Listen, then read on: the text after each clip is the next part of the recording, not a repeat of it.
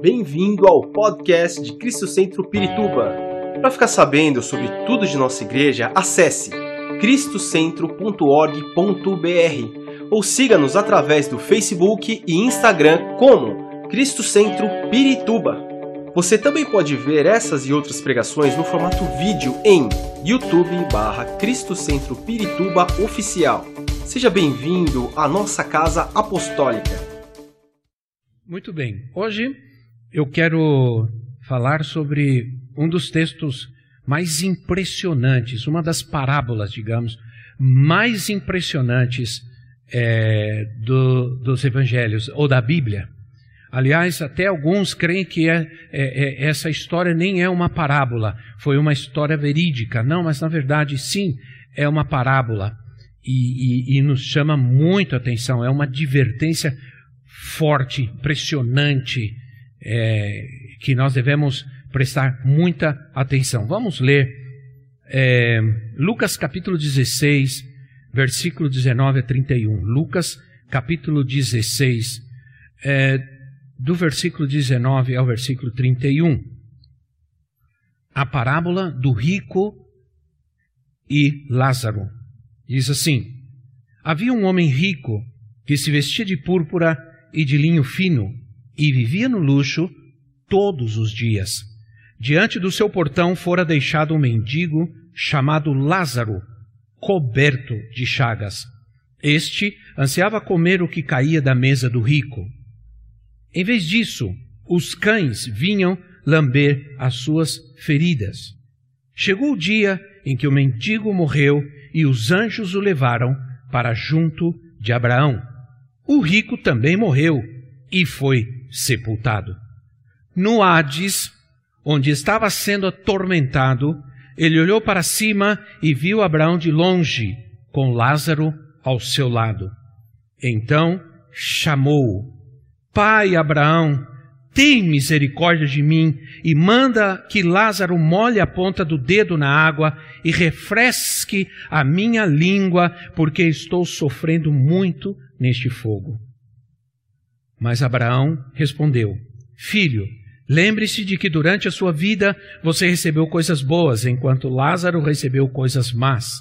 Agora, porém, ele está sendo consolado aqui e você está em sofrimento. Além disso, entre vocês e nós há um grande abismo, de forma que os que desejam passar do nosso lado para o seu, ou do seu lado para o nosso, não conseguem. Ele respondeu: Então eu lhe suplico, pai, manda Lázaro ir à casa de meu pai, pois tenho cinco irmãos. Deixa que ele os avise, a fim de que eles não venham também para este lugar de tormento. Abraão respondeu: eles têm Moisés e os profetas, que os ouçam. Não, pai Abraão, disse ele, mas se alguém dentre os mortos fosse até eles, eles se arrependeriam. Abraão respondeu: Se não ouvem a Moisés e os profetas, tampouco se deixarão convencer, ainda que ressuscite alguém dentre os mortos. Oh, Senhor, que passagem impressionante, irmãos. Aleluia. Vou orar, vamos orar. Senhor Deus, Espírito Santo, Pai amado, ajuda-nos, Senhor. Que seja essa uma mensagem que crie em nós, ó Deus, uma realidade. Uma realidade, Senhor, uh, da, da, uh, do inferno e também do céu, Senhor, na nossa vida que nós possamos ser impactados ah, pela tua palavra, não somente para cuidar de nós, mas também para nos preocuparmos com aqueles que estão ao nosso redor, que estão perecendo sem Jesus, sem salvação, Senhor. Pai, desperta em nós através dessa palavra esse sentido, ó Deus, de daquilo que o Senhor nos pede nessa parábola, de que a gente vá àqueles que estão perdidos, principalmente aqueles da nossa casa, da nossa família, para que eles tenham ainda a oportunidade, Senhor, de não ir para, eh, para o inferno, ó Pai, e viver uma vida de, eterna de tormento, Senhor. E de perdição e de sofrimento, Pai. Senhor, meu Deus e meu Pai, em nome de Jesus, ajuda-nos, Espírito Santo. Vai tocando em nossos corações. Sejamos quebrantados nessa, nessa manhã por essa palavra de poder, Pai. Oramos assim, te agradecemos. Amém e amém. Aleluia. Não sei se essa mensagem vai agradar muita gente, né? Mas até agora nós estamos aprendendo que as parábolas, elas é, não são usadas por Jesus apenas para distrair as pessoas. Elas não foram usadas por Jesus para distrair a, as pessoas. Elas não são histórias que Jesus conta para divertir as pessoas. Não. Nós sabemos que, a, a, além de contarem, ou melhor, conterem valores, valores e princípios do reino, elas, elas eram advertências muito sérias do Senhor. Muito sérias advertências, assim como as promessas, assim como os ensinamentos que nós encontramos nas parábolas, as, as advertências também são eternas. Foram para os discípulos e são para nós também. Há uma resistência, por exemplo, há uma resistência nos dias de hoje em se falar sobre o inferno. É. Por quê? Porque nós sabemos que há uma resistência em se ouvir sobre isso. Porque as pessoas, elas, elas só estão querendo ouvir coisas boas, principalmente no momento em que nós estamos vivendo. Ora, o inferno se tornou um tabu. E, inclusive, para alguns evangélicos e para alguns pregadores. E eu vou te explicar por que isso está acontecendo. E está acontecendo cada vez mais. Cada vez mais. Há muitos evangélicos que resistem em falar sobre o pecado. Imagina sobre o inferno. É, é interessante entender que se eu sou capaz de relativizar o pecado, o inferno nem existirá mais. Para quê? Para que inferno se o pecado já não é tão pecado? Ora, só para lembrar, ah, o, o, inferno é um tema presente nos quatro evangelhos e, e também no Novo Testamento. E Jesus Cristo falou sobre o inferno mais do que você pode imaginar. Mais do que você pode imaginar. Ninguém falou mais sobre o inferno do que o Senhor. E se nós queremos a, a, que a pregação do Evangelho seja agradável às pessoas e não as assuste é, e não as apavore, não devemos falar sobre o inferno.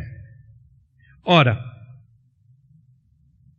ainda mais nos dias que nós estamos vivendo, né? Ora, se pregarmos o Evangelho e deixarmos de falar sobre o inferno, não estamos pregando o Evangelho completo, estamos pregando um Evangelho incompleto totalmente.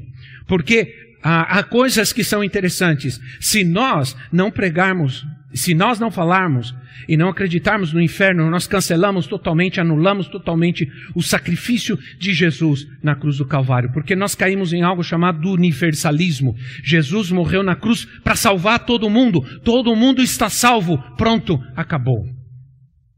Então, estamos pregando um evangelho completo se não falamos sobre o inferno. Há uma tendência hoje de que a igreja é um lugar, ou tem que ser um lugar agradável, para que as pessoas se sintam bem. E eu acredito que isso vai acontecer algumas vezes, e outras vezes não vai acontecer. As pessoas não vão se sentir bem na igreja, principalmente quando a palavra de Deus começar a confrontá-las com os seus pecados e exigir mudança, arrependimento. Ninguém diz amém, mas eu creio. É? Ora, as pessoas querem acreditar num Deus, um Deus bondoso, cheio de amor e misericórdia. Esse Deus, bondoso e cheio de amor e misericórdia, não pode mandar pessoas para a perdição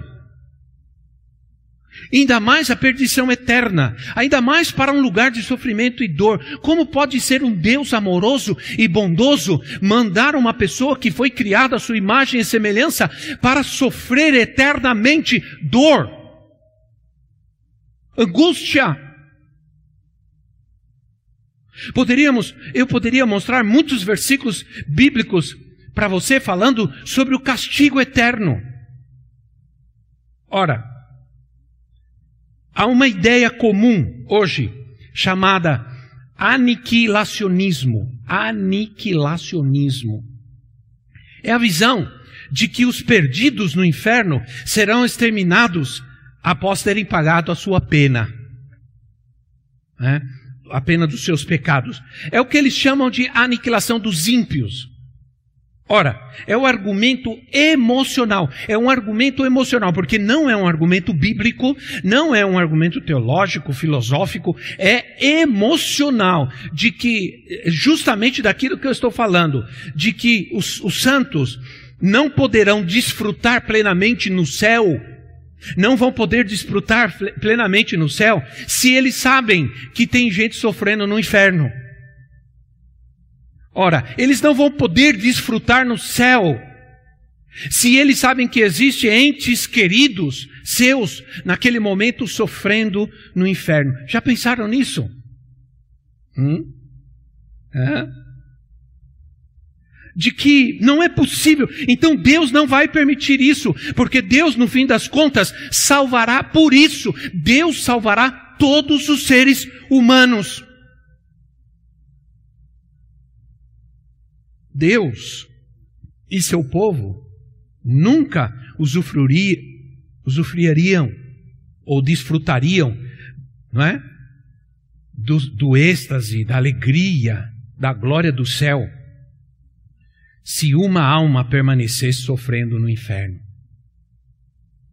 Ora, dizem que Deus sofreria derrota se qualquer uma das suas criaturas, criadas à sua imagem e semelhança, perecessem para sempre. Agora eu quero dizer para vocês, eu não tenho tempo de falar sobre isso, mas essa é uma ideia que não tem nenhum, nenhum respaldo bíblico. Nem, ao contrário, a Bíblia está cheia de passagens que confirmam que realmente haverá um céu e inferno e que no inferno haverá um sofrimento eterno. Ora, a primeira mística que precisamos refutar na interpretação dessa parábola é de que as riquezas automaticamente condenam o homem e a pobreza automaticamente gera piedade. Né? Ora, isso algumas, por isso que algumas algumas organizações, algumas ordens religiosas fazem o que, no, o que se chama de é, o que se chama de voto de pobreza porque diz que a pobreza promove a piedade, a pobreza promove a santidade e a riqueza corrompe o homem. Essa ideia trouxe a famosa teologia da libertação. Essa ideia é que promove, de certamente, o que se chama hoje do socialismo, né? que a riqueza é má, corrompe o homem, e a pobreza, ela é piedosa, ela é um atributo bom. Ora, acontece que a Bíblia em nenhum lugar fala que a riqueza corrompe, mata, destrói. A Bíblia fala que o que corrompe o homem é o amor ao dinheiro, o amor à riqueza. Se observarmos o contexto desta parábola, e sempre falo sobre isso, porque quero que você adquire essa, que você adquira essa, esse hábito de quando você ler um texto, procura saber o que diz antes, procura saber o que diz depois, porque esse texto está encaixado dentro de uma ideia geral. Pelo menos dentro de um parágrafo, e um parágrafo é uma porção, é, é uma porção de texto que contém uma mesma ideia um mesmo pensamento. Então, quando você ler um versículo, uma passagem, procura saber o que diz antes e depois. O contexto anterior desta parábola que Jesus conta é, é outra parábola que fala sobre o administrador astuto. Fala sobre dinheiro. Fala sobre um administrador astuto, de alguém que soube tratar com dinheiro de, de maneira a render frutos, lucros para o seu Senhor. Não tenho tempo de falar sobre isso agora. Eu falaria a tarde inteira se vocês quisessem ficar aqui. Ao final dessa parábola, Jesus adverte aos seus discípulos sobre o dinheiro como um ídolo. No final das contas, Jesus termina chamando a atenção dos seus discípulos, falando que o que acontece com o dinheiro é que o dinheiro não pode ser um ídolo. Que a fidelidade no pouco também vai gerar fidelidade no muito.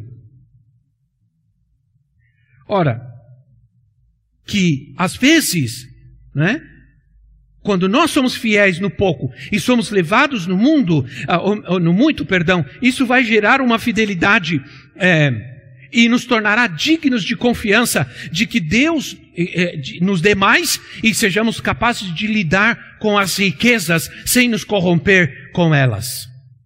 Então, Começamos a entender aqui que a questão então não é o dinheiro. A questão aqui não é o homem não foi para o inferno porque ele era rico. Não. É, é por causa do amor ao dinheiro, que é a raiz de todos os males. Agora, vocês não podem servir a dois senhores, disse o Senhor, no contexto anterior. Ele diz: vocês não podem servir a dois senhores, amar um no domingo e passar a semana amando o outro.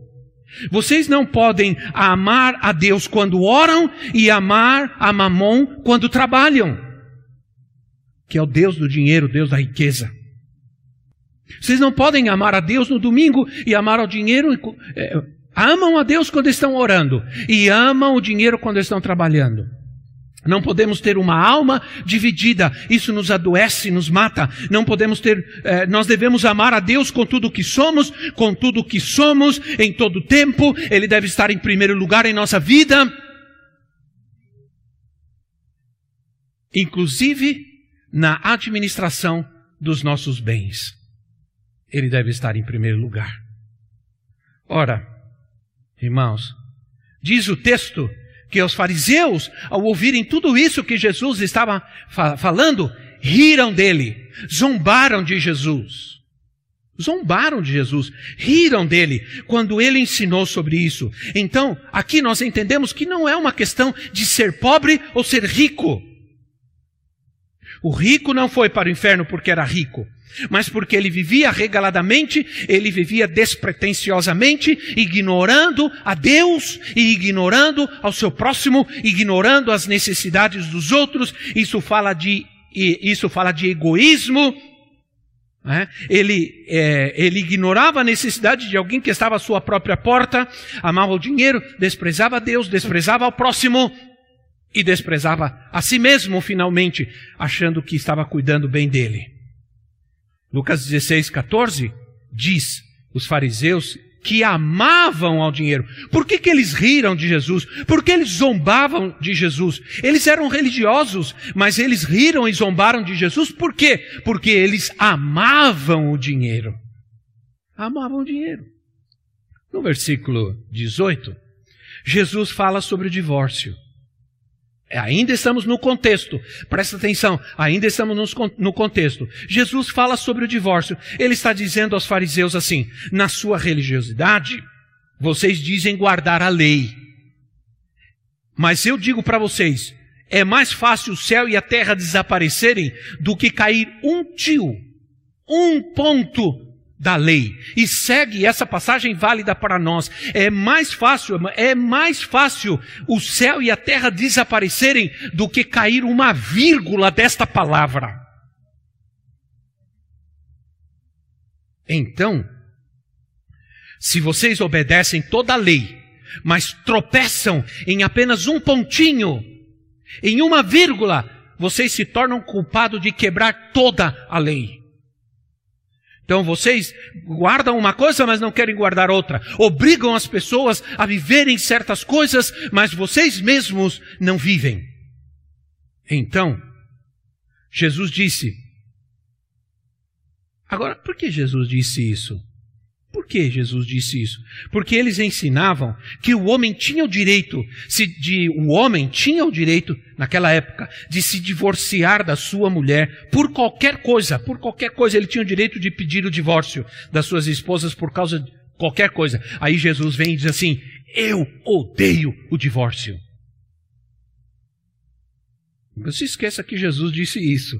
Eu odeio o divórcio. Ora, quem se, aí ele diz: quem se divorciar da sua mulher e se casar com outra está cometendo adultério. Aí, se você me pergunta ah, se eu entendo isso como algo inflexível, que não há flexibilidade, eu digo é assim mesmo. É radical mesmo. É radical. Radicalidade é algo que já muitas pessoas não querem saber hoje, né? Há uma briga por causa. Ninguém quer ser radical. Radical é, é, é preconceituoso, é intolerante, né? e assim vai. É conservador. Quantos conservadores nós temos aqui hoje? Eu quero dizer uma coisa: se você crê na palavra de Deus, irmãos, pode ter certeza que você é um conservador, gosta de você ou não. Sabia disso? Eu sei que os améns foram amarelos, mas. Também, já viu amém amarelo? Mas é, é, se você crê na palavra de Deus e quer viver esta palavra, cada ponto e cada tio, você é um conservador. Então, ah, por que Jesus então conta essa parábola do rico e do Lázaro? Agora a gente entra nela. O inferno é real. Ponto final. A Bíblia, a despeito de, do que alguns estudiosos querem afirmar, descreve o inferno como um lugar real e terrível. Ora, Marcos capítulo 9, versículo 47 e 48. Marcos capítulo 9, 47 e 48. Não vou poder ler todos os versículos, não vou ter condições de ler todos os versículos, as passagens e etc. Mas você pode seguir estudando e lendo sobre isso. Se seu olho o fizer tropeçar, arranque-o. É melhor entrar no reino de Deus com um só olho do que tendo os dois olhos ser lançado no, no inferno. Onde o seu verme não morre e o fogo não se apaga. Pronto, Jesus falou sobre isso. Mateus 25, 46 diz que o inferno é um lugar de castigo eterno. O inferno é constantemente descrito como um lugar de aflição eterna e constante sofrimento. O apóstolo Paulo, em 2 de Tessalonicenses 1:9, ele descreve o inferno como um lugar de pena e destruição eterna. Pena, isso é de pena de penalidade, não é pena de galinha, não, pena de penalidade. Penalidade e castigo eterno ou destruição eterna. É uma, é, é uma separação completa do Senhor. Você está lá, você, você está aí, é, o rico, Lázaro está aqui, não tem mais comunicação. É separação total do Senhor, é separação eterna. Ora, ninguém pode gostar do inferno. É terrível ter que falar sobre isso. Imagino que Jesus também não queria, mas ele precisava advertir. Não vamos pregar um evangelho completo ao perdido, ignorando o resultado da desobediência a Deus. Qual é o resultado da desobediência a Deus? Há uma, é, é ilógico querer que fazer as coisas boas trazem bons resultados e fazer coisas más não trazem resultados nenhum. Isso é incoerente. Se fazer coisas boas, viver de maneira boa traz bons resultados, viver de maneira má, negligente, ruim, não acontece nada, então não valeria a pena ser bom. Ora, se o inferno não existe, se há uma bênção eterna, uma vida de glória eterna e não há uma vida de perdição eterna, que valor tenho viver uma vida digna para, afinal de contas, existir ou não existir não vai fazer muita diferença. Entendem? Deus não seria perfeito. Ora, irmãos, o resultado de desprezar a Deus nessa vida é, certamente vai trazer é, situações desagradáveis. Se nós cremos na palavra de Deus, cremos que ela é verdadeira e infalível, não podemos ficar calados. Nós temos que falar, nós temos que advertir. Infelizmente, nessa mensagem nós não podemos explicar detalhes dessa narrativa, mas vamos, não vamos poder estudar aqui exatamente o que é o Hades, o que é, porque o Hades é o inferno, é, e o que é o seio de Abraão, essas palavras, o que significa, o que vai acontecer, como se vive lá. Infelizmente não dá tempo de falar sobre tudo isso, mas Vamos ver o que o Senhor sim nos queria transmitir. A história contada por Jesus não tem tanto o propósito de ensinar a natureza do mundo do outro lado, mas tem o propósito de ensinar a necessidade de ter um comportamento correto nesta vida. De ter uma vida correta nesta vida. Ouça os estudos de quinta. Eu vou, vou falar em algum momento dessa parábola e aí a gente vai trabalhar com mais detalhes. O rico morreu e foi para o Hades, que é o inferno. O pobre morreu e foi para o seio de Abraão, que também significa paraíso. Lembra do ladrão na cruz? Hoje mesmo estarás comigo no paraíso. Ora, do Hades, em tormento, diz o texto, o rico viu Lázaro no seio de Abraão e pediu a Lázaro que pudesse molhar na ponta do dedo ah, e refrescar sua língua. Que contraste, né? Que mudança, parece aqueles filmes, né? Que, já viram, filmes é sempre assim, né? O filme. O, o mocinho sofre, sofre, sofre, apanha, apanha, apanha, apanha, apanha. Aí quando ele já está lá no chão, todo ensanguentado, todo roxo, todo... aí de repente ele levanta e pá, pá, pá, pá, mata todo mundo. Aí o cara tá apanhando, mas você sabe que, ah, mas ele vai. Né? Então, que contraste. Tudo indica que Lázaro comia as migalhas que caía da mesa do rico, foi ignorado por ele, embora o rico soubesse quem era. Eu estava lendo sobre isso. E, e, esse era um costume, por exemplo, os homens naquela época, os ricos, eles pegavam o pão, eles pegavam o miolo, com o miolo eles limpavam a mão, limpavam a boca e jogavam com aquele miolo mole. Eles limpavam a mão, porque se comia com a mão naquela época, comiam carne, essas coisas, eles se limpavam a mão e limpavam a boca e jogava debaixo da mesa. E era essa, essa, essa, essa, esse resto de pão que esse menino estava comendo. Então, Abraão responde que já não era possível acontecer isso, já não é possível, já não, já não há mais comunicação em nenhum mundo, em nem, de nenhuma maneira. A Bíblia, a Bíblia diz que nós vamos morrer uma só vez. Depois disso vem o juízo final. Não existe outras vidas, não existe reencarnação. Isso é história, isso é balela. Se vier alguém do outro mundo falar com você, não é alguém, é um demônio. Sai correndo. Ou repreende.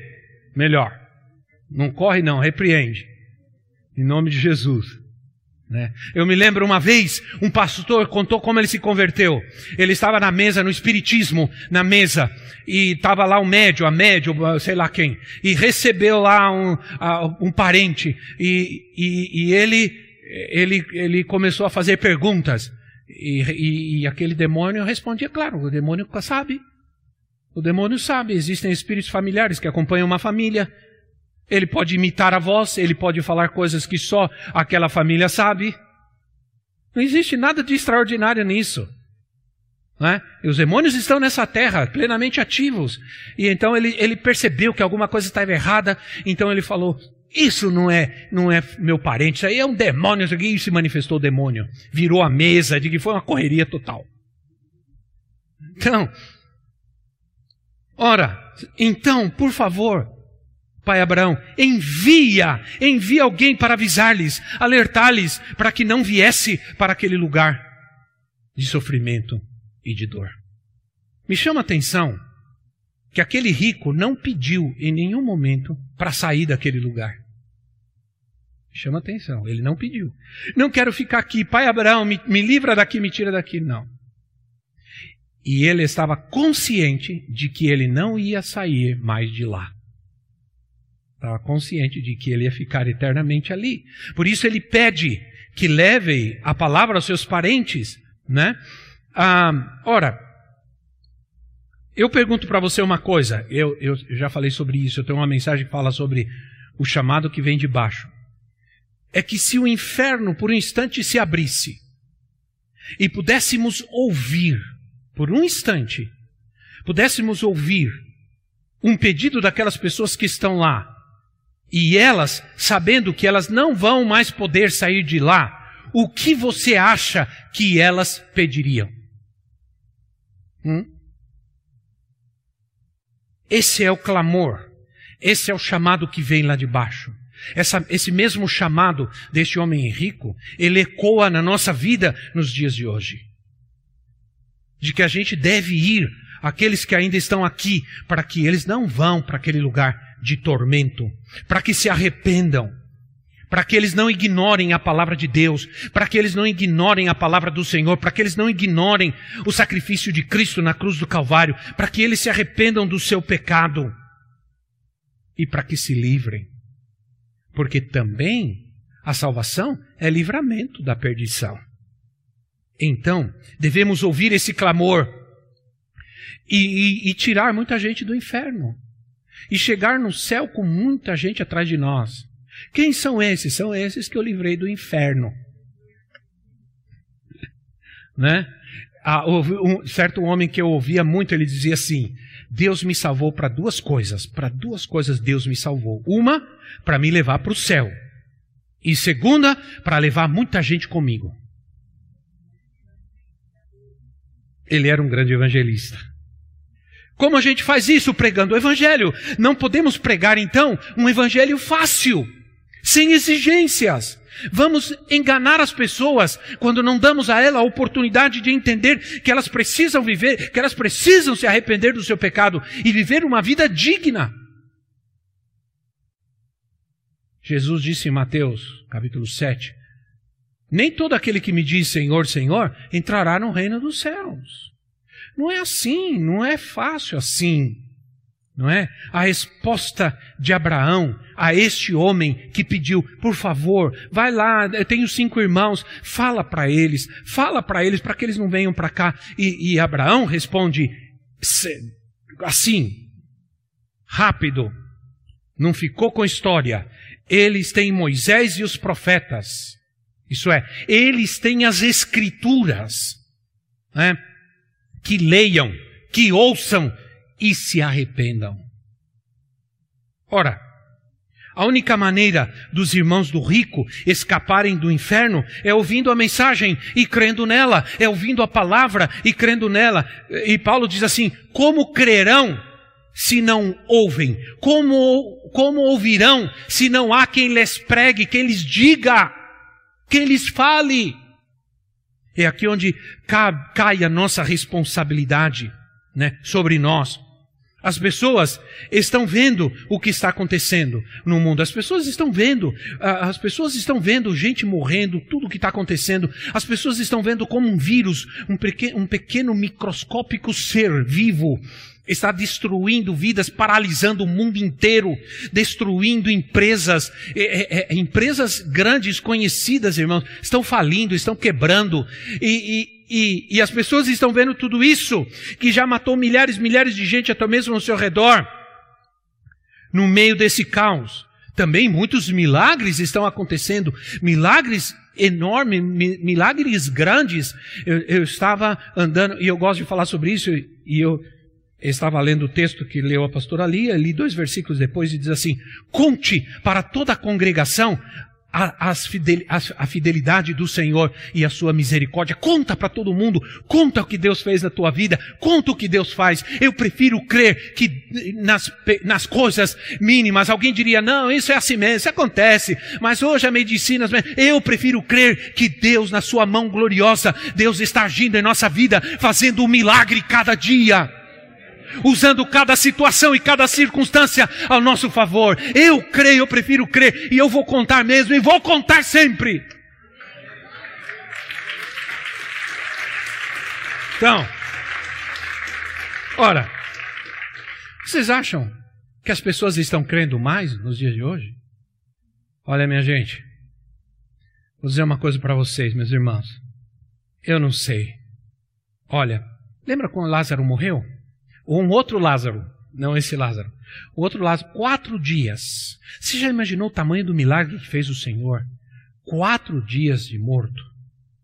Jesus chega e ressuscita aquele homem. Era um milagre extraordinário. Todo mundo ficou sabendo, todo mundo correu para o cemitério. Aquilo se espalhou rapidamente. E então, sabe o que aconteceu? Todos os religiosos se converteram, todos reconheceram que Jesus era o Senhor, todos foram salvos, todos se alegraram, todos ficaram felizes. Não. Diz João capítulo 11 que a partir daquele momento começaram a elaborar como eles iam matar a Jesus. Como eles iam matar a Jesus. Entende? Gerou o ódio em muita gente. Um grande milagre.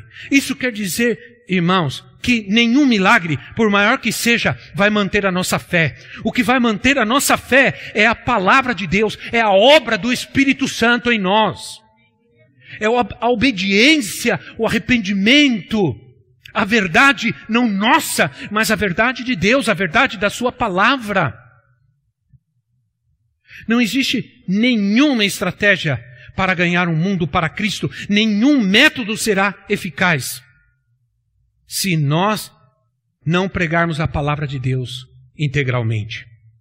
Não ter medo de dizer aos que rejeitam a Cristo qual será o destino deles se eles não se arrependerem. Ora, eu eu quero deixar uma mensagem final, mas eu quero que você leia, né? Que você leia separa um texto, 1 Coríntios capítulo 6, do versículo 9 ao versículo 10. Eu não vou ler aqui, nem vou colocar, é, não vamos colocar nem na internet, nem por algumas razões. O que fazemos com esses versículos? 1 Coríntios 6, 9 e 10. O que fazemos com esses versículos? Vamos ignorar o que está escrito aqui? Vamos fazer de conta que não estão aí? O que eles estão falando? Né? Estão falando sobre outra coisa? Não, eles estão bem claros. Quem tem ouvidos para ouvir, ouça. Enquanto eu estou falando, você pode ler aí. Leia o que diz. Então, irmãos, essa mensagem, ela é aterrorizante. Ela não é para assustar ninguém, nem muito menos condenar ninguém.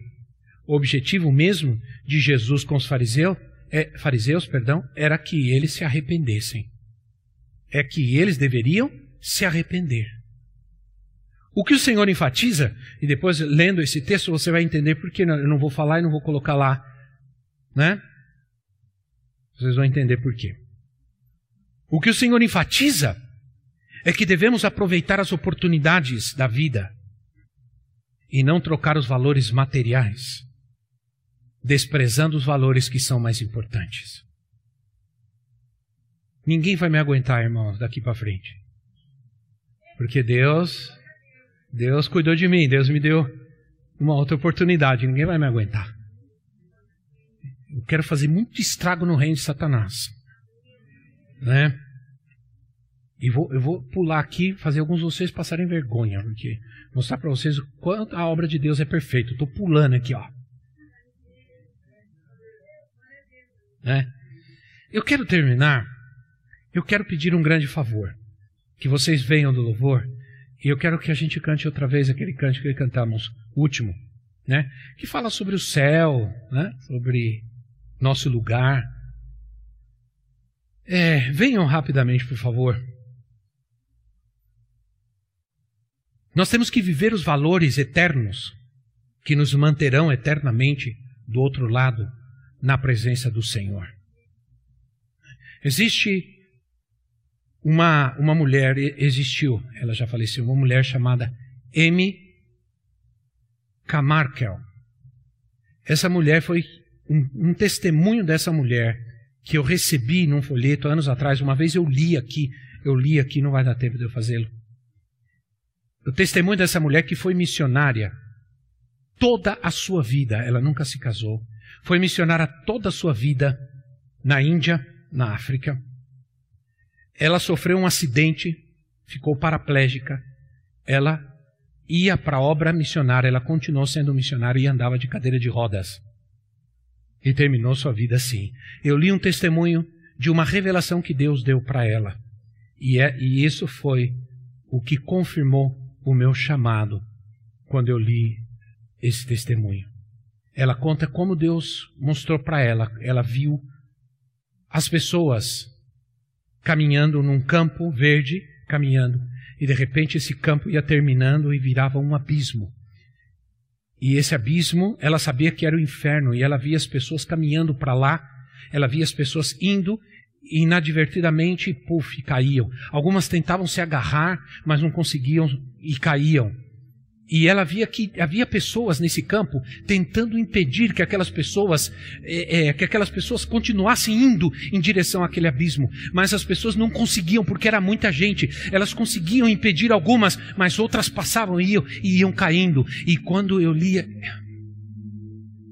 eu ia lendo isso, eu comecei a chorar e a chorar e a chorar. Foi quando o Senhor falou comigo: eu quero que você seja uma dessas pessoas que luta para que essas pessoas inadvertidamente caminhando para o inferno possam ser salvas.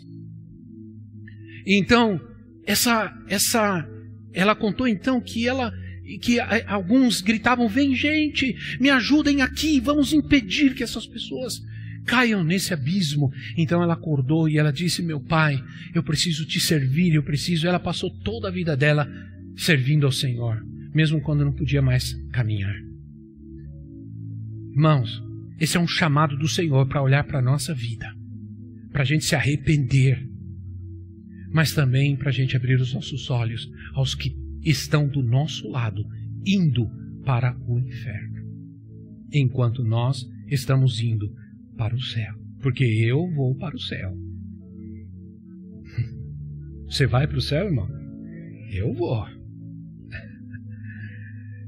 E eu não vou porque eu mereço. Eu vou porque Jesus morreu na cruz do Calvário e me deu acesso através da sua vida. Esperamos que esta mensagem tenha te inspirado e sido uma resposta de Deus para a sua vida. Quer saber mais sobre Cristo Centro Pirituba? Siga-nos nas redes sociais no Facebook, Instagram e YouTube, ou visite nosso site em cristocentro.org.br.